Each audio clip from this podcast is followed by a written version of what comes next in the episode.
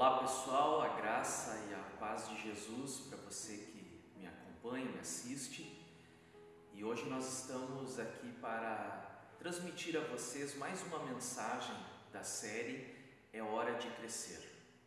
Nós vamos meditar em dois textos da palavra do Senhor que estão no mesmo livro, porém em capítulos diferentes. Eu quero convidar vocês a abrirem as suas Bíblias na primeira carta do apóstolo Paulo aos Coríntios, inicialmente no capítulo de número 1, versículo 10 a 3, e depois no capítulo de número 3, versículo 1 a 5.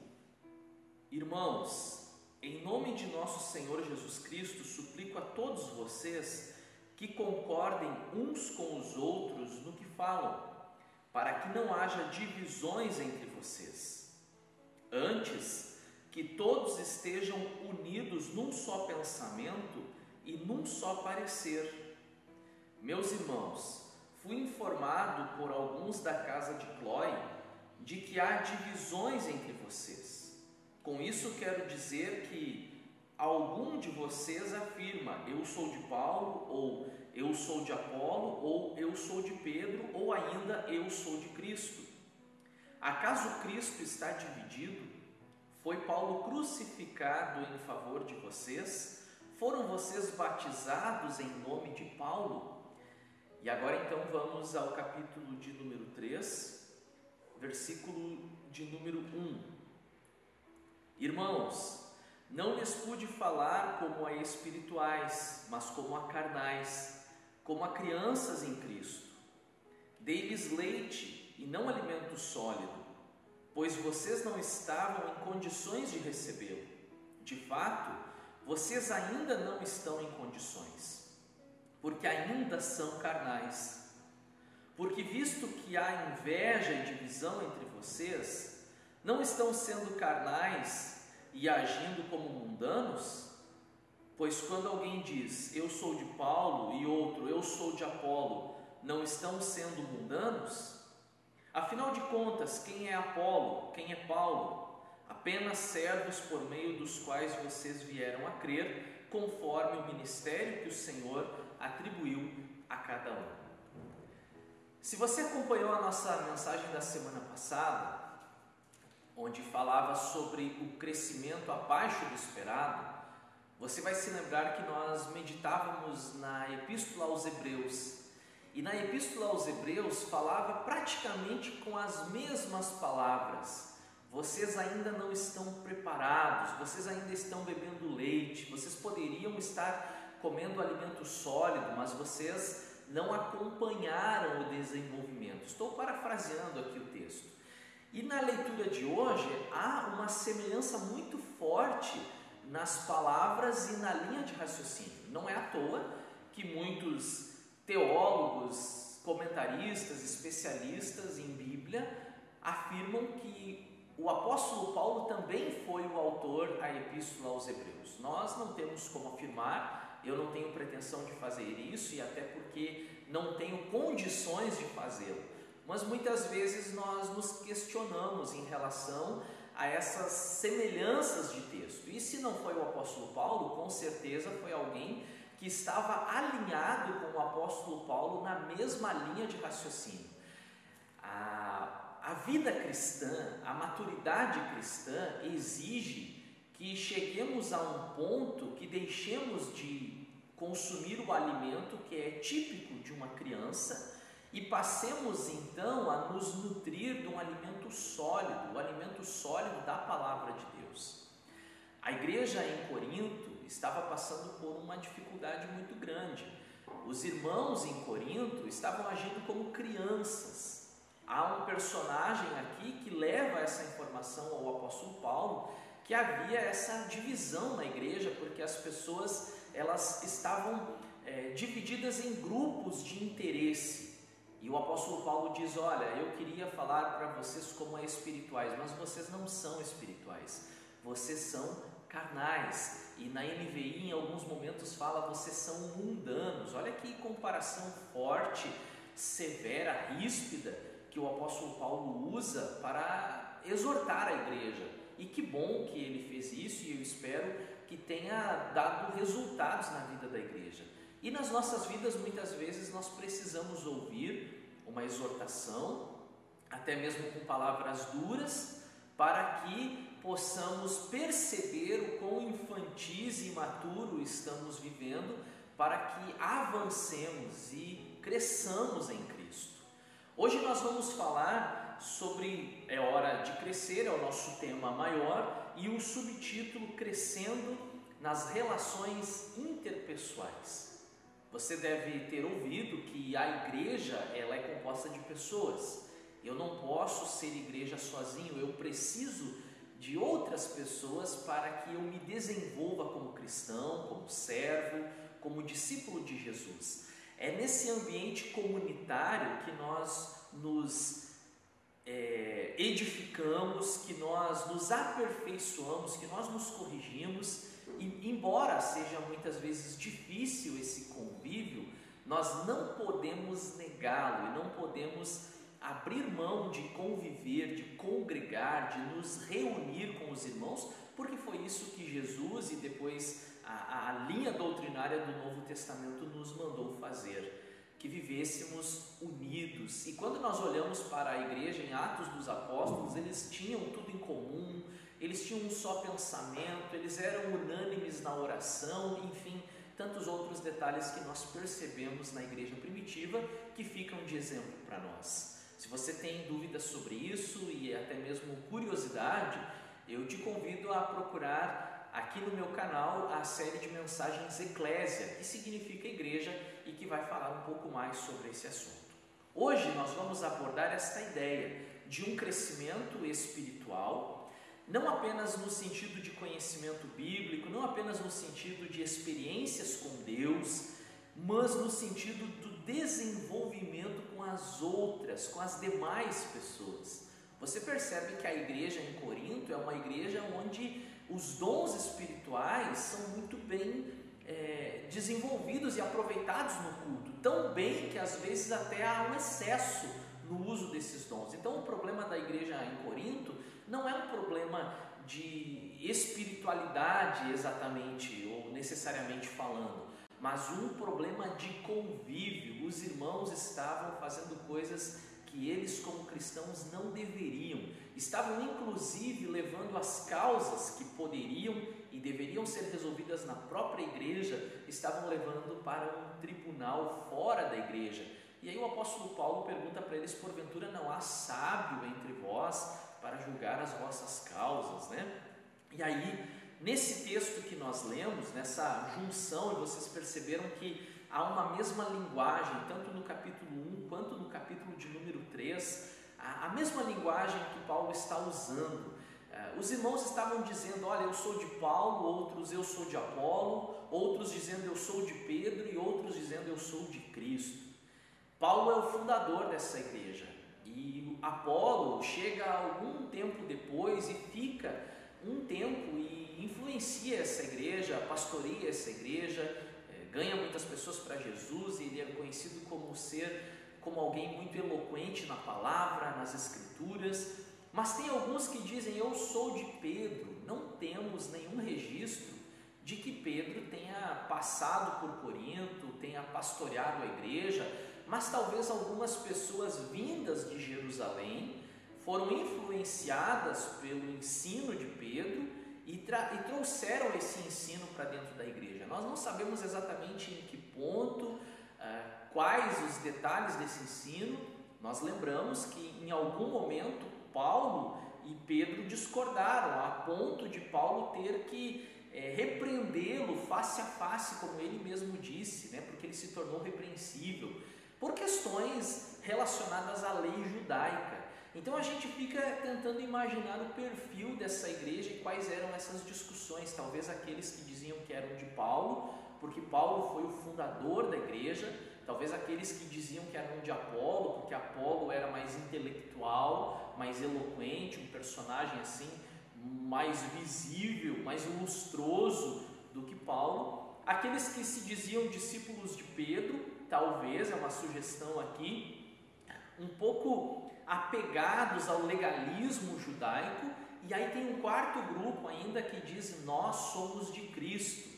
Talvez um grupo que se sentisse totalmente independente da liderança e que achasse que não precisava de líder algum, nem Paulo, nem Pedro, nem Apolo, porque eles eram liderados apenas por Cristo. Né? Talvez, talvez um, uma pitada, um toque de rebeldia nessa fala. Nós não temos como afirmar tanta coisa, mas muitas vezes nos perguntamos. Agora nós vamos observar quais são as dificuldades que a igreja em Corinto está enfrentando e que está impedindo o seu crescimento no que diz respeito às relações interpessoais de um para com o outro. Em primeiro lugar, você já deve ter percebido as divisões na igreja. Olha que coisa séria. E o Senhor Jesus nos ensinou um princípio muito importante: que um reino dividido não subsistirá, não terá a, a, sua força na totalidade. E infelizmente, a igreja de Jesus aqui na terra, a igreja de Jesus, ela perde muito tempo porque ela está dividida. Nós não temos todos os mesmos interesses. Muitas vezes a igreja parece que está jogando, participando daquela competição, daquela brincadeira das gincanas, onde um grupo de pessoas segura em uma ponta da corda e o outro grupo de pessoas segura na outra ponta, na outra extremidade, o famoso cabo de guerra. Talvez você conheça com outro nome, mas você vai entender do que, que eu estou falando. E ali nós estamos medindo as nossas forças e puxando uns para um lado e outros para o outro lado e não chegamos em lugar nenhum. Quantas discussões, Quantos desentendimentos em reuniões da liderança? Quantas igrejas que saíram de uma determinada igreja e abriram uma nova igreja, um novo ministério, por falta de entendimento, de unidade, de união? Estamos divididos muitas vezes, mas Paulo pergunta para os irmãos: acaso Cristo está dividido? E aqui você encontra é, no versículo 10 do capítulo 1 para que não haja divisões entre vocês. As divisões, infelizmente, elas faziam parte da igreja em Corinto. E as divisões, elas nos enfraquecem. As divisões, elas corroem as nossas estruturas. Nós deixamos de avançar como povo de Deus, como reino de Deus aqui na terra, como agência de salvação, porque estamos brigando contra nós mesmos, uns para com os outros. É, o, o mesmo apóstolo Paulo, ele escrevendo aos Gálatas, ele diz para que nós, nós tomássemos o cuidado, né, para que a igreja na Galácia tomasse o cuidado para que não estivesse se devorando mutuamente. Né? E, e como a gente percebe isso? Muitas vezes nós estamos brigando, mas nós não estamos brigando contra o inferno, nós não estamos brigando contra o diabo, contra o pecado, contra as tentações, contra o mundo, contra o sistema. Nós estamos brigando com o nosso próprio povo, uns lutando contra os outros. As divisões, o partidarismo, é, é, dividindo a, a igreja em partidos, em grupos, a política dentro da igreja. Eu não estou falando da política no sentido é, é, de governo, mas estou falando no sentido de grupos dentro da igreja. Muitas vezes, se a igreja que você participa, que você congrega, melhor dizendo, ela é uma igreja que adota a democracia, o sistema de liderança onde a igreja, a assembleia geral toma as decisões, como a gente vê a, a política dentro da igreja, as pessoas fazendo campanha política para eleger o próximo presidente da igreja, para eleger o, o, tesoureiro, para eleger o líder dos jovens ou a líder das mulheres, dos departamentos, e aí fica, aí nós nos tornamos iguais aos políticos do lado de fora da igreja, com aquela política suja que nós estamos cansados de ver nos debates todos os anos praticamente. A política dentro da igreja para nós colocarmos o nosso amigo em um determinado cargo, mas nós não nos perguntamos se o nosso amigo querido é apto para aquela função e pior do que isso, não buscamos a direção em Deus, quando nós não estamos alinhados em oração, nós não temos todos os mesmos interesses. Agora, quando nós nos dedicamos na oração, a igreja, ela começa a trabalhar de maneira uniforme. Nós começamos a buscar as mesmas coisas, ter os mesmos interesses, ter algo em comum, algo maior do que os nossos interesses pessoais. E o algo maior do que eu estou falando é a pregação do Evangelho e é a salvação do perdido. Esse deveria ser o nosso foco, mas nós não conseguimos fazer com tanto empenho porque nós estamos divididos, brigando uns contra os outros. Muitas vezes enfrentamos o saudosismo. Talvez, talvez os irmãos em Corinto estivessem discutindo porque Paulo foi o fundador da igreja. Quantas igrejas deixam de crescer porque não se pode implementar um novo projeto, porque afinal de contas o pastor fulano de tal não trabalhava desse jeito a pregação dele não era assim. Aí o novo pastor chega e se sente totalmente amarrado, impedido de, de desempenhar, desenvolver um trabalho, porque as pessoas elas vivem esse saudosismo. Ah, mas quando essa igreja foi fundada não era assim. Os tempos mudam, as pessoas são diferentes, as, as mentes são diferentes, mas todos nós trabalhamos para o mesmo Senhor. Paulo trabalhou na igreja de um jeito, Apolo com certeza trabalhou de um outro jeito, e os próximos pastores, cada um tinha as suas características, peculiaridades, e nós não vamos ficar cultivando esse sentimento de 20, 30, 40, 50 anos atrás. Muitas igrejas não se atualizaram, não se renovaram. Eu não estou falando sobre mexer na mensagem, no teor do conteúdo do Evangelho, mas na forma de você aplicar e anunciar o Evangelho às pessoas. Muitas vezes nós entramos em uma congregação e parece que nós estamos lá na década de 50. O estilo de música, a roupa, a maneira de conduzir a, a, liturgia do culto, nós precisamos contextualizar, atualizar as nossas ferramentas e os nossos métodos de trabalho. Por isso é perigoso cultivar esse sentimento de saudosismo. Outro risco é, é diferente desse é cultivarmos o sentimento da o que eu costumo chamar a síndrome messiânica, quando nós depositamos em um personagem a salvação para o problema. Quantas vezes nós fazemos isso, depositamos em um pastor, em um líder, a solução para todos os problemas. Aquele pastor, ele pode ser um instrumento de Deus, e eu espero que seja, para transformar, para edificar, para corrigir, mas não é ele a solução. Nem ele pode ter esse sentimento. Às vezes nós, nessa tentativa de querer resolver as coisas, nós nós batemos no peito e dizemos: agora que eu cheguei aqui nessa igreja, a coisa vai funcionar.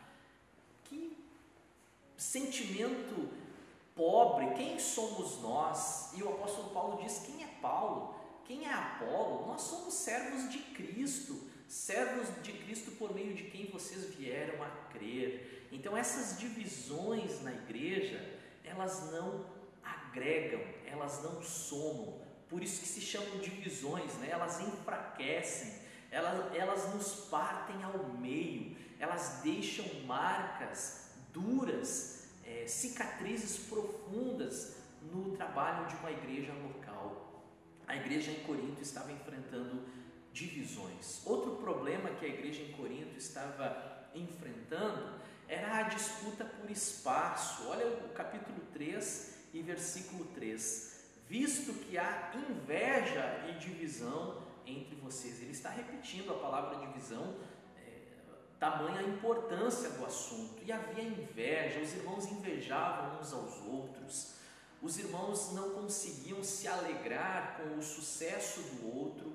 Quando alguém se destacava no ministério, sempre havia um outro querendo puxar o tapete dele, assim como a gente vê muitas vezes no mundo corporativo, naquela competição de um pisando no outro e, e usando outros como como escada para subir na vida, o que não deveria acontecer em hipótese alguma no meio da igreja está acontecendo. uns tentando derrubar os outros, uns tentando ocupar o espaço dos outros. E muitas vezes nós percebemos essas, essas divisões, essas reclamações na igreja. Eu não tenho oportunidade, só o fulano que prega, eu nunca, nunca sou reconhecido. E nós nos esquecemos que quem abre as portas, quem dá a oportunidade é Deus.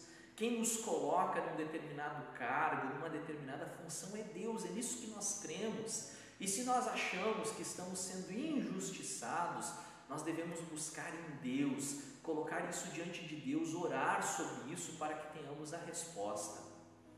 Eu tenho experiências nessa área ah, de passar por igrejas onde eu era seminarista ou até mesmo pastor auxiliar e acreditar que eu não estava sendo devidamente aproveitado no ministério.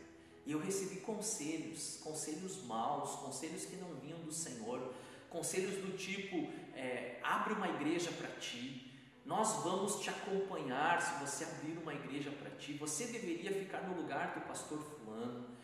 E com a graça de Deus, eu posso dizer isso para vocês, com a graça de Deus, o Senhor sempre trabalhou no meu coração para que eu entendesse o meu lugar e que eu seria o pastor da igreja na hora em que o Senhor quisesse que eu fosse o pastor da igreja. E que eu não precisaria fazer amizade com membros da diretoria para tirar proveito disso, para que eles me indicassem para ser o pastor titular da igreja. Não. Ainda bem, graças a Deus, que eu soube esperar a minha hora a hora que o Senhor me colocou no ministério, sem eu precisar trapassar, pisar, puxar o tapete de ninguém. Lamentavelmente, essas coisas ainda acontecem entre nós e nós precisamos crescer nas relações interpessoais, deixar de fora todo ciúme, toda inveja, livrar-nos definitivamente da fofoca. Olha que coisa triste, um, um pequeno comentário em relação a uma pessoa, eh, e aí nós justificamos, né? não, não entendemos como fofoca, é um motivo de oração, que nada, é um coração cheio de pecado, cheio de rapina, querendo falar mal do outro. Uma vez eu ouvi uma frase que dizia que a fofoca é uma semente que só produz em um solo fértil. E aí eu pergunto para você: o seu ouvido é um solo fértil para a fofoca? Porque se o seu ouvido não for um solo fértil para a fofoca, você vai ouvir aquele comentário e você vai repreender aquele comentário e você não vai dar espaço para ele, você não vai emprestar os teus ouvidos para ele. Nós precisamos acabar com a fofoca no meio da igreja. Fofoca, inveja, ciúmes, picuinhas, falatórios desnecessários, comentários desagradáveis. Precisamos corrigir isso em nós. Em terceiro lugar, a igreja em Corinto estava sofrendo por discussões tolas, discussões tolas que não tinham proveito nenhum e que não levavam ninguém a lugar algum. Olha só o, o, capítulo 3 e versículo 4: um diz eu sou de Paulo e o outro diz eu sou de Apolo. Ah, foi Paulo quem me batizou, e o outro diz: Ah, mas eu fui batizado por Apolo. E a pergunta é: que diferença isso faz? Se você foi batizado por Paulo, se você foi batizado por Pedro, por Apolo, você tem que ter a certeza de uma verdadeira e genuína conversão no seu coração. Você tem que ter a certeza que você nasceu de novo. Não é o fato de Paulo ter te batizado que vai fazer alguma diferença na tua vida. Eu acho muito interessante algumas pessoas, quando elas vão em um culto, uma programação, uma campanha que alguma igreja organiza e traz um, um pregador famoso, um pastor famoso, um evangelista conhecido, e aí de repente aquele, aquele homem faz aquele famoso apelo no final do culto, você que quer receber uma oração com uma imposição de mãos, vem aqui à frente. Eu não tenho nada contra isso, eu acho que é algo que é importante e até mesmo é bíblico, né? Nós ouvimos em algumas passagens a oração com imposição de mãos. Não é esse o problema. O problema é que a pessoa que está sentada no banco, na cadeira da igreja, ela deposita naquele personagem a solução para os seus problemas. Aí ela acha que ela vai ir até a frente, ela vai receber uma oração do pastor fulano de tal e depois dessa oração a sua vida vai mudar. Aí a minha pergunta é: quem que transforma a nossa vida? É o pastor ou é Deus? As pessoas em Corinto estavam discutindo coisas tolas. Que diferença faz você ser batizado por Paulo ou por Apolo? Pareciam crianças e, e eu estava meditando nesta passagem, imaginando crianças, realmente crianças brincando umas com as outras. Aí uma criança diz: Olha, eu tenho Lego, você não tem. Ou eu tenho isso e você não tem, um videogame, uma bicicleta, coisa de criança. Mas os irmãos em Corinto estavam sendo comparados a crianças, é o apóstolo Paulo quem está dizendo. Eu fui batizado por Paulo, lero, lero, lero, uma coisa ridícula, engraçada, mas ao mesmo tempo triste, porque a igreja está perdendo seu tempo e discutindo coisas que não fazem nenhum sentido. Se você procurar, eu não procurei, mas se você procurar aí na, nas redes sociais, na internet, você com certeza vai achar um grupo de discussão para eh, trabalhar a hipótese de que Adão, lá no jardim do Éden, tinha, se ele tinha um umbigo ou não tinha. Aí vai ter um grupo de pessoas que defendem que sim, que Adão tinha um umbigo, outro grupo de pessoas discutindo que Adão não tinha umbigo. E essa conversa não tem fim. E aí a minha pergunta é: e que diferença faz se Adão tinha ou não tinha umbigo? Muitas vezes nós nos encontramos na mesma situação, discutindo coisas que não edificam, que não agregam, que não somam, que não produzem fruto nenhum na nossa vida espiritual e no desenvolvimento da igreja. Aí eu aproveito para trabalhar um, um ponto que o apóstolo Paulo não trabalhou porque não era a realidade de sua época, que é o uso das redes sociais pelos crentes aquilo que deveria ser uma ferramenta na proclamação do Evangelho, na edificação de vidas, tem se tornado um campo de batalha entre crentes. E os irmãos ficam lá discutindo coisas que os não crentes não entendem, eles não têm ideia do que é aquele assunto, mas eles ficam ali aplaudindo como alguém que está em um ginásio esportivo vendo uma luta de dois dois lutadores ali, um batendo no outro. As pessoas não entendem e isso acaba ridicularizando o Evangelho. Nós podemos usar as mídias, as redes sociais, mas usar com sabedoria, com equilíbrio, com sensatez. Não ficar ali discutindo coisas tolas. Eu frequentemente sou convidado para participar de grupos de discussões teológicas. Aí me, adicionam lá no WhatsApp o grupo de discussão teológica tal. Eu já saio na mesma hora, eu não fui chamado para discutir em nenhum grupo. Eu fui chamado para pregar o Evangelho. E é isso que eu quero fazer sem entrar em discussões.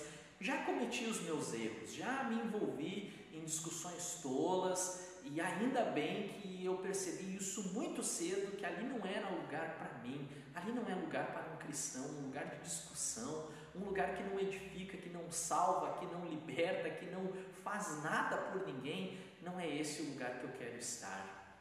A igreja em Corinto estava discutindo essas questões periféricas, que estão distantes do centro, que não fazem parte daquilo que deveria ser a, a verdadeira discussão ou o verdadeiro assunto de um cristão. Eu quero concluir a mensagem fazendo leitura do texto da carta aos Gálatas.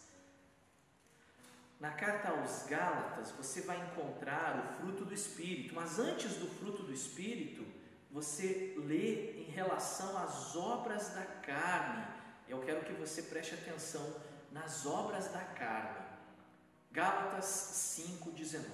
Ora, as obras da carne são manifestas: imoralidade sexual, impureza e libertinagem, idolatria e feitiçaria, ódio, discórdia, ciúmes, ira, egoísmo, dissensões, facções, invejas, embriaguez, orgias e coisas semelhantes. Eu os advirto como antes já os adverti aqueles que praticam essas coisas não herdarão o reino de Deus. E eu quero fechar com uma pergunta: nós estamos cultivando nas nossas vidas as obras da carne ou o fruto do Espírito, que é o que vem logo em seguida, os próximos versículos nessa leitura. Pense sobre isso. Pense sobre como que nós estamos nos comportando com os nossos irmãos, o quão adultos nós estamos sendo nas relações interpessoais. E eu encerro então com a nossa frase para impactar e para nos fazer refletir. É hora de crescer. Que Deus abençoe a sua vida.